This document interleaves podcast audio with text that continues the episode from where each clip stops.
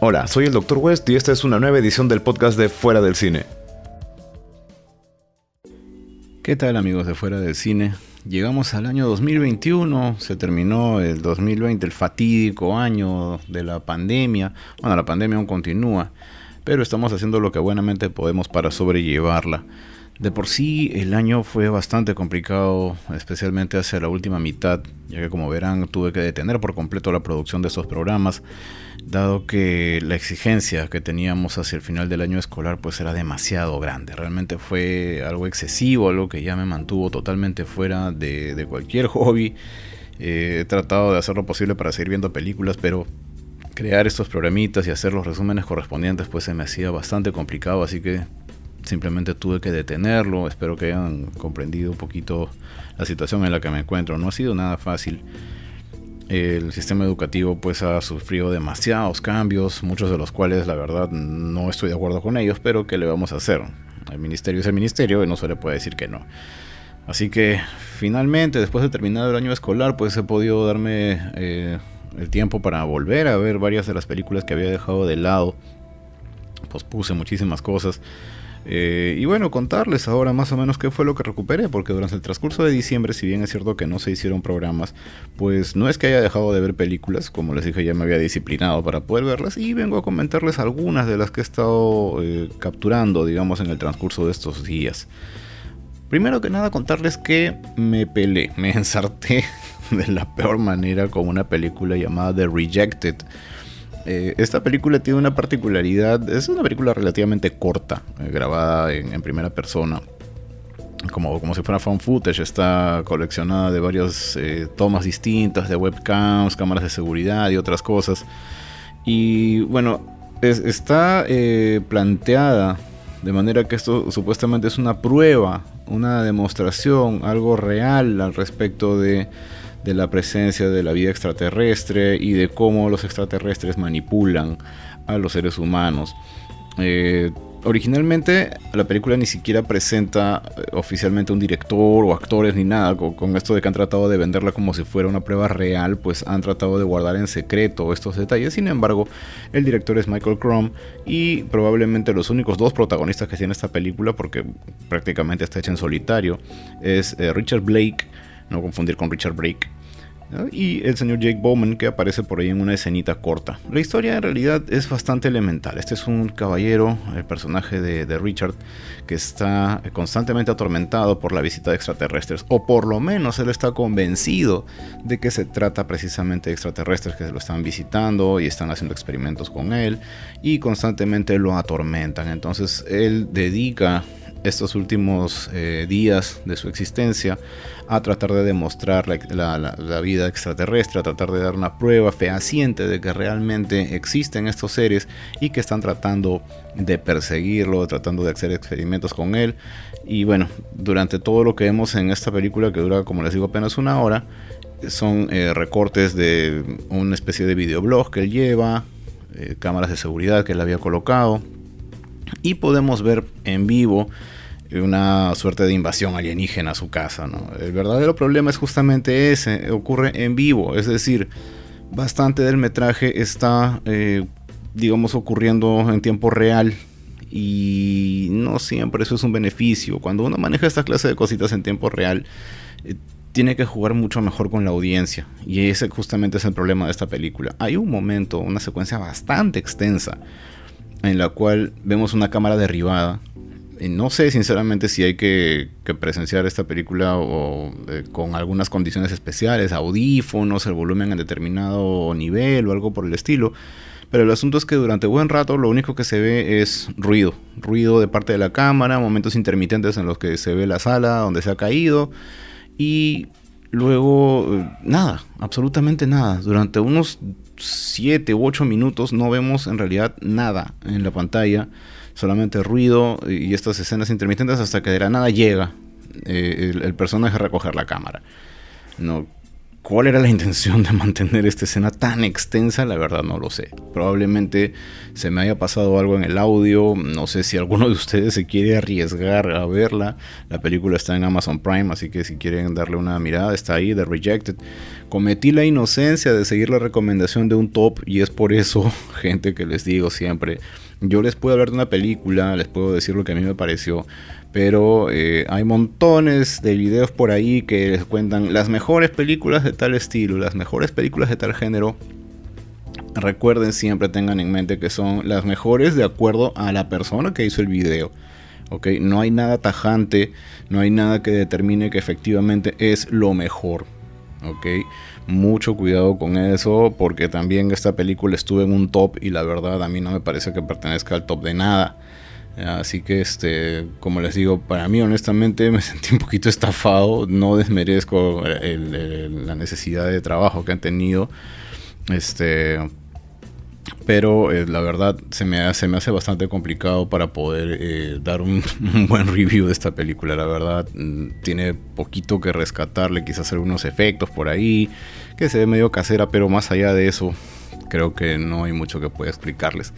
Como les digo, está en Amazon Prime. Si alguien quiere darle el, si alguien quiere darle un vistazo, pues lo tiene disponible allí.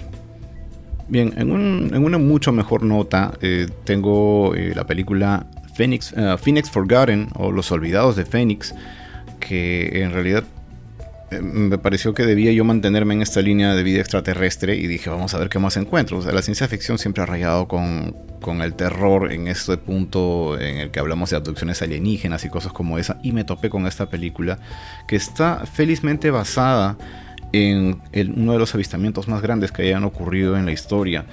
Eh, justamente en 1997, eh, el 13 de marzo, para ser preciso, eh, ocurrieron en el cielo de Arizona y Nevada. Se, hubo un avistamiento muy grande de ovnis en el cielo. Se formaron una serie de luces en una, eh, una distribución como si fuera una, una B corta, una V. ¿no? y hubieron montones de testigos. Eh, se vieron este, este grupo de luces y a pesar de, de la cantidad de, de personas que, que fueron eh, que estuvieron presentes en el transcurso de este fenómeno, pues igual se desestimó, se ha quedado convertido en una leyenda urbana y se le han buscado montones de explicaciones distintas. Sin embargo, la existencia de este fenómeno ha creado montones de digamos de inspiraciones a películas, a, a escritos, a creepypastas, ha, servido de base de muchísimos trabajos diferentes y bueno, Phoenix Forgotten es un intento de también eh, explorar, digamos, este fenómeno y lo que realmente pudo haber ocurrido. En esta historia, eh, el avistamiento ocurre justamente cuando se está desarrollando la fiesta de cumpleaños de una niña, de Sophie, y eh, su hermano mayor, Josh, graba el evento. Entonces, a partir de ese momento, cuando él registra esto, él queda permanentemente obsesionado con la existencia de la vida extraterrestre y eh, con la búsqueda de una explicación de lo que pasó en este, en este lugar, en, el cielo de Phoenix. Así que em, él decide iniciar toda una jornada. Junta a un grupo de personas, van en busca de eh, qué fue lo que realmente pasó ese día. Pero esto solamente es el inicio de los problemas, ya que en realidad Josh desaparece. Josh de un, día para otro ya no está más con la familia, él queda completamente perdido en el tiempo y el espacio. Y ahora es la misión de Sophie de ir a buscarlo. Obviamente Sophie no iba a intentar repetir exactamente lo mismo que él hizo, sino que decide eh, llevarlo por otro lado. Ella toma la investigación de una manera completamente diferente y empieza a tratar de recuperar información al respecto de su hermano. Eh, llega a encontrar un primer video donde ella puede ver cómo fue que se inició toda la jornada, pero no llega a nada concreto. Entonces aquí es donde empezamos a explorar un lado que me parece bastante interesante, porque normalmente vemos a, la persona con ganas de investigar y todo el tema, pero aquí conocemos no solamente lo que le pasa a Sophie, sino que también conocemos cómo afectó a sus padres la desaparición de Josh. Vemos que el matrimonio de sus padres se vino abajo a raíz de, este, este problema. Y cómo muchas personas, en lugar de tratar de ayudarla, más bien tratan de, detenerla, tratan de anular el interés que ella puede tener en hacer la investigación o de tratar de darle explicaciones falsas, cosas que, digamos eh, sirvan para aplacar el momento y punto. Incluso se ve que llega a tener contacto con un grupo de militares y estos militares también la disuaden, de que no debe inmiscuirse más en este tema, de que no es necesario que ella haga más búsquedas al respecto de lo que le pasó a su hermano y que la cosa debe quedar allí. Místicamente, eh, ella llega a encontrar en determinado lugar que alguien dejó una caja hace buen tiempo que ya habían olvidado y llegan a abrirla. Lo que encuentran en ella es una vieja grabadora de mano, una Handycam de las antiguas y dentro de ella pues una última cinta. Esta última cinta resulta ser los últimos momentos de vida de Josh y después de que ella vemos primero ella recibiendo todo el impacto de haber visto la cinta, de, no poder explicarse qué es lo que acaba de ver y luego nos permiten verlo a nosotros. Y ahí es donde empieza la, realmente la película. El último tramo de la película es íntegramente eso. Conocemos de cerca qué es lo que pasó realmente con Josh. Bueno, realmente según la película. Y eh, es realmente impactante. Esa parte es muy muy buena. Eh, realmente mis felicitaciones al director Justin Barber, que eh, de verdad ha hecho un gran trabajo aquí. Las actuaciones son bastante convincentes, si bien es cierto que esto tiene en buena parte, eh, digamos, algunos clichés propios de las películas fan footage, me parece que está bastante bien llevado. Es una película que quizás debió recibir un poquito más de popularidad en su momento. La película es en realidad del año 2017 eh, pero bastante recomendable. En realidad, si, si, están interesados en ver una buena película que combine tanto fan footage como ciencia ficción, como terror, de verdad, Phoenix Forgotten es una muy buena alternativa. Se las recomiendo bastante. Me mantuve entonces en este temita de los extraterrestres y eh, llegué a dar con una película interesante del año 2019 llamada Dark Light. Dark Light eh, juega un poquito con el tema de la paranoia, porque justamente la historia comienza cuando hablamos de una madre de familia que atacó directamente a su esposo con una escopeta en un momento de aparente desquicio, pero ella insistía en que él no era su esposo, en que ella estaba viendo a alguien completamente diferente, a una entidad totalmente desconocida y que por eso fue que lo atacó tratando de proteger a su hija en realidad. Eh, a partir de ese momento, pues ella está mal vista porque ha tenido que pasar por una, institución eh, de, cuidado mental, está tratando de recuperarse y vuelve a su casa en el campo. Es precisamente en esta casa donde ocurrieron los hechos y donde continúan todavía ella teniendo estas visiones extrañas. Poco a poco vamos desenmarañando la historia y nos damos con que eh, en realidad lo que estaba ocurriendo es que la casa está en un lugar, pues como en todos los campos estos grandes que tienen estos eh, círculos trazados en, la, en la cosecha, a ella también le había ocurrido y estaba siendo víctima de la presencia de unos extraterrestres. ¿Dónde está lo particular de estas, de estas criaturas? A diferencia de los tradicionales, de los que casi siempre vemos, ¿no? Estos, los grises, con su cabeza enorme y sus dos ojotes que parecen búhos o cosas como esa. En realidad aquí eh, estos se parecen un poquito más a ciertos personajes de, si ha jugado Half-Life. Me recordaron bastante a unas criaturas de Half-Life, ya que tienen un solo ojo enorme al centro Ok, este, y, este ojo tiene la particularidad de poder proyectar una luz. Esta luz resulta ser hipnótica. Así que si esta luz está durante mucho tiempo eh, frente a un ser humano, es capaz de tomar control de él, de absorberle energía, de funcionar como un canal para demasiadas cosas. Entonces, esta luz funciona como un puente entre la mente del humano y la mente de este extraterrestre. Así que eh, a través de eso es que él digamos que controlaba cosas y puede hacer un montón de, daño utilizando esta clase de poder. Eh, la historia, como les digo, no es precisamente algo novedoso. Creo que hemos visto en, otras ocasiones eh, situaciones similares, tal vez no orientado a lo extraterrestre, sino tal vez a lo paranormal. Pero creo que está bien ejecutada, relativamente bien ejecutada. No, no me decepcionó, no me disgustó. Me parece que fuera, no sé, si fuera el piloto de una serie, creo que funcionaría bastante bien.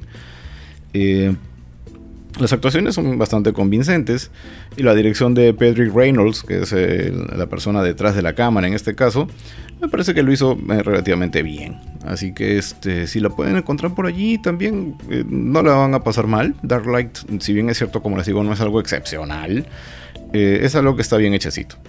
Es una historia que está ejecutada con bastante cariño, se nota. También toma un poquito de clichés de aquí y de allá, pero es consistente. Así que no creo que los vaya a decepcionar mucho que digamos. Por otro lado, tenemos, por ejemplo, eh, manteniéndome en el género del found footage, desviándome un poquito de los extraterrestres y regresando más bien a lo que es el género de pietaje encontrado o found footage, como le llamamos. Eh, me gustó, por ejemplo, La Cueva. Eh, la Cueva es una, una película española del año 2014 donde ocurre lo que siempre pasa en ese tipo de historias. Es el grupo de amigos, ¿no? Donde todos eh, son muy cariñosos, muy amables, todos son una sarta de alcohólicos, todos son una sarta de drogadictos. este, eso ayuda siempre a que estas cosas funcionen.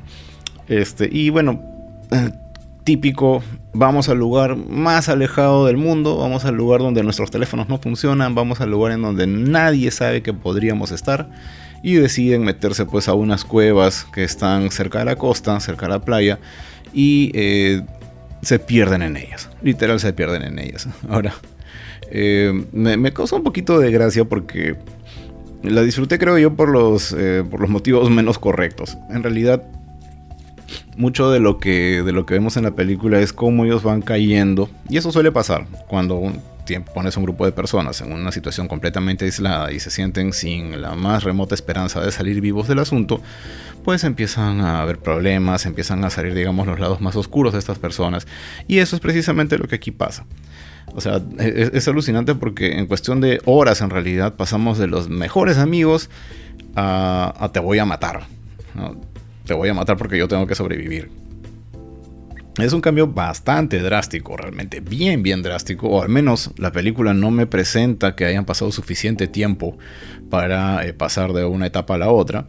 Y creo que eso es lo que hace que sea tan gracioso, porque como les digo, de pasar de, ser, oye, que tú, mi amigo de toda la vida, que mira las fotos que tenemos acá y allá, a, decir, ya señores, este, no tenemos comida, así que uno de nosotros tiene que morir para que le sirva de comida a los demás. es, algo que se nota tan inmediato. Eh, y bueno, aparte de ese detalle, que por cierto no se ven nada malos efectos en determinados momentos, eh, la locación es genial. Eh, de verdad, la cueva como tal funciona muy bien para un experimento. No me queda muy en claro qué tan grande es o si realmente todo lo que, todo lo que aparece en la película es parte de, eh, de una cueva real o hay partes que son escenografía. Pero de verdad es, un lugar donde vale la pena grabar una película. De verdad es un lugar que, que vale explotarse por este lado. Hay incluso un momento que me pareció genial donde llegan a escaparse de, parte de las cuevas y llegan a que, a que desembocan en el mar. Entonces uno de ellos trata de salir de allí, cámara en mano, trata de escaparse del lugar utilizando justamente esta secuencia de las cuevas eh, que, van ya por debajo del agua incluso, pero no da puerto tampoco. No, llega a escaparse, la marea se lo puede llevar en cualquier momento, lo cual resulta verdaderamente un problema para ellos. Así que eh, se la pasan realmente muy mal tratando de salir de la cueva. Eh, hay también algunos detalles completamente inverosímiles, como el hecho de que una persona, por el hecho de no tener luz, pueda pasar por el costado de otra y la otra simplemente no se dé cuenta. Ya, e, eso me parece completamente improbable uno percibe de todas maneras, hay sonido, menos todavía si no hay luz, eh, te acostumbras a utilizar tus oídos para guiarte y te puedes percatar con bastante facilidad de que hay una persona que está pasando por tu lado. Em, y como siempre, eh, el gran error, el gran, gran error que suele ocurrir en estos casos, que es eh, que si, a ver, se supone que esto es pietaje encontrado, ¿no es cierto? Eso quiere decir que alguien tuvo que haber encontrado estas cintas para que podamos verlas nosotros. Si no, si nadie las encontró, entonces ¿cómo llegaron a nosotros? Eh, y eso justamente pasa hacia el final. Quien sobrevive no da la más remota explicación de cómo es que nosotros estamos viendo toda esta experiencia. Entonces eso como que rompe un poquito toda la mística que habían creado. Es más, las últimas tomas ya no son fan footage, ya no estamos viendo lo que pasó en la cámara, sino ya son exteriores, ya son otras cosas. Este, y eso como que rompe totalmente la mística de, este, de este viaje, ¿no? de, este, de este encuentro entre la gente. Así que como les digo, eh, les puede resultar entretenida en cierto punto. traten de no buscarle lógica, eso sí. Si les van a tratar de buscarle lógica a todo lo que está ocurriendo, créanme, no la van a encontrar. Tengan en cuenta eso. Si hubiera lógica en casi todas las películas, pues lo más probable es que todos serían cortos de 15 minutos. Eh, es, algo que, en estos tiempos pues es, inevitable. No podemos eh, perdonarles esos detallitos, así que bueno, hay que vivir con ellos. No hay de más. Esta es una película, como les digo, del año 2014. Tengo entendido que era una de las primeras películas de terror del director Alfredo Montero. Las escenas están bien dirigidas, a eso no le tengo queja, pero creo que el guion se pudo haber trabajado de una manera mucho más creativa. Pudieron haber explotado esa cueva mucho mejor. De todos modos, me parece que merece verse. Y bueno, ya que estamos en películas españolas, también eh, les podría recomendar, ya como en el último tramo de este programa, eh, Voces. Voces, eh, me la recomendó mi amigo Gio, de verdad le agradezco bastante que me haya mencionado esta película. Voces es una película española también del año 2020 que está en Netflix, así que si tienen el servicio lo pueden ver allí. Es un trabajo del señor Ángel Gómez Hernández en la silla de director y pues nos cuenta una historia de casa embrujada. Esto es una historia de casa embrujada de lo más tradicional que uno puede encontrar. Me recordó muchísimo algunos detallitos de, las películas clásicas de Universal. Eh, esto es em, acerca de una familia que vive en esta casa, como siempre son casas antiguas.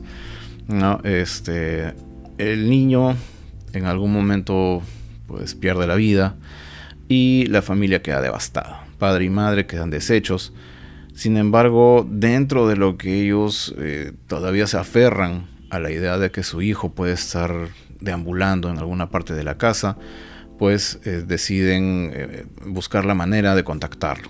Así que buscan la ayuda de, un equipo de mediums o de, investigadores paranormales para que los ayuden a encontrar al supuesto fantasma de su hijo que está habitando la casa.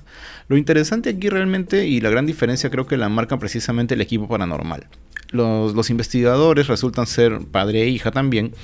Y pues el padre, si bien es cierto, está eh, de lleno, imbuido totalmente en el tema de, de lo paranormal, la hija lo ayuda únicamente porque es su padre. Ella en realidad no cree en nada de esto, por el contrario es una mujer que está muy pegada a la ciencia, entonces ella no considera que mucho de lo que están encontrando tenga que ver directamente con lo paranormal, sino que lo trata de bajar a tierra, lo cual hace que funcionen bastante bien, es una combinación muy interesante. Desarrollamos una historia muy tradicional, como les digo, de casa embrujada, con algunas explicaciones científicas, y eh, el final de la película realmente puede resultar, si bien es cierto, quizás no impactante porque podría haberse visto venir, pues sí es bastante trágico. Es bastante, bastante trágico. Así que eh, advertidos están de que no les va a dejar un buen sabor de boca la película, les va a dejar una nota bastante triste, pero créanme, la experiencia es buena. De verdad, la película vale la pena verse. Está en Netflix, así que no pierden nada buscándola ahí. Está bajo el nombre de Voces y creo que les puede entretener bastante. Así que eh, esa sería mi última recomendación de hoy. Tengo bastantes películas que recuperar, gente. Hay muchas otras de las cuales quisiera hablarles, pero no me quiero extender demasiado. Tengo ahora ya una serie de aplicaciones y de programitas y de páginas que me están permitiendo mantener el rastro de las películas que ando viendo, así que se me va a hacer un poquito más sencillo explicarles cuáles son las que valen la pena y cuáles no. ¿Ok? Así que nada, gente, cuéntenme qué es lo que han visto últimamente, qué películas de terror o de ciencia ficción han visto recientemente que les haya impresionado, que les haya llamado la atención. Me gustaría saber sus opiniones. Espero que tengan un buen inicio de año. Eh, vamos a hacer más experimentos también ah, en, la página. Ya estamos haciendo transmisiones en vivo dentro de nuestra página de Facebook. Estamos próximos a mudarnos a Twitch también. Así que si quieren conversar directamente conmigo, con, con Ale, mi, mi partner ahí eh, las puertas están abiertas, pueden entrar, vamos los domingos a las 8 de la noche y semanalmente pues estaremos lanzando también estos resúmenes aquí en el podcast de Fuera del Cine. Así que nada, los esperamos, estamos ahí con brazos abiertos y vamos a ver qué nos depara este nuevo año, tanto en películas que están bastante esperadas algunas, como en las que nos dejaron de pasar el año pasado y las patearon para este. Así que por mi parte, eso es todo. Muchísimas gracias por compartir conmigo estos minutos. Nos encontramos próximamente fuera del cine.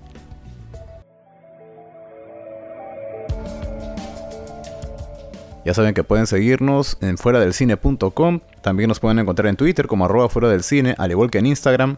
Estamos en todos los medios de difusión de podcast, así como iVoox, iTunes y demás. Y vamos también en Sol Frecuencia Primera los martes y jueves a las 10 de la noche.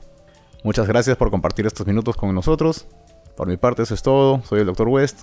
Nos encontramos como siempre fuera del cine.